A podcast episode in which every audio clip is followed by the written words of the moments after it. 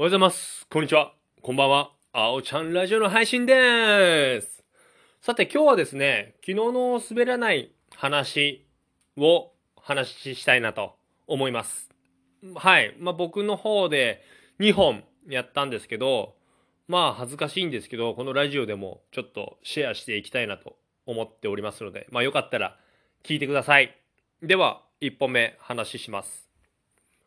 僕、YouTube を始めて、まあ半年、7ヶ月ぐらい経つんですね。7ヶ月だ、今日で。で、まあありがたいことにチャンネル登録者数も100人いってまして、で、その中で、嫁の友達の子供が応援してくれてるんですよ。もうすっごく嬉しくて。そう、小学校2年生と3年生の兄弟なんですけど、男の子と女の子で応援してくれてて、で、僕、ハンドクラップの動画を出してるんですけど、その踊り、ダンスみたいなの。それを見て、応援してくれるようになったんですね。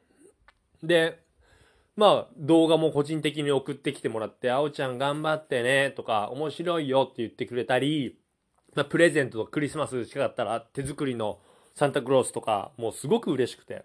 で、年賀状とかも送っていただいて、一番最初にね、僕に年賀状書いてるとか言ってくれたりして、その、ご両親がね、もうすごくすごく嬉しいんですよ。で、もちろんこっちもお返し、まあ、プレゼントをしたり、年賀状書いたりっていう、もうなんか、うん。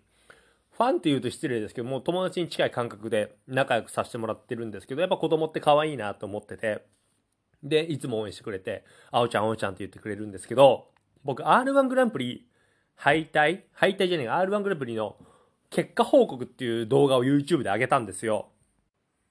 で、その動画がね、最後、僕いつも動画で終わるときで、じゃあね、またね、バイバイって明るい感じで終わるんですけど、その動画に関しては、あ、お疲れでした。あ、じゃあまた、はい、みたいな感じで、ちょっとね、哀愁漂わせるような感じで終わったんです。それ、あえてやったんですね。で、そうしたらその子供たちが、なんかコメントで、何あの終わり方みたいな。全然ダメだよ、みたいな。だから1回戦落ちるんだよ。最後笑って終わらせなきゃダメみたいな。結構ね、辛辣なね、言葉をいただきまして。はい。うわ。子供って可愛いんだけど、めちゃめちゃ正直と思って、すごい反省したっていうお話です。はい。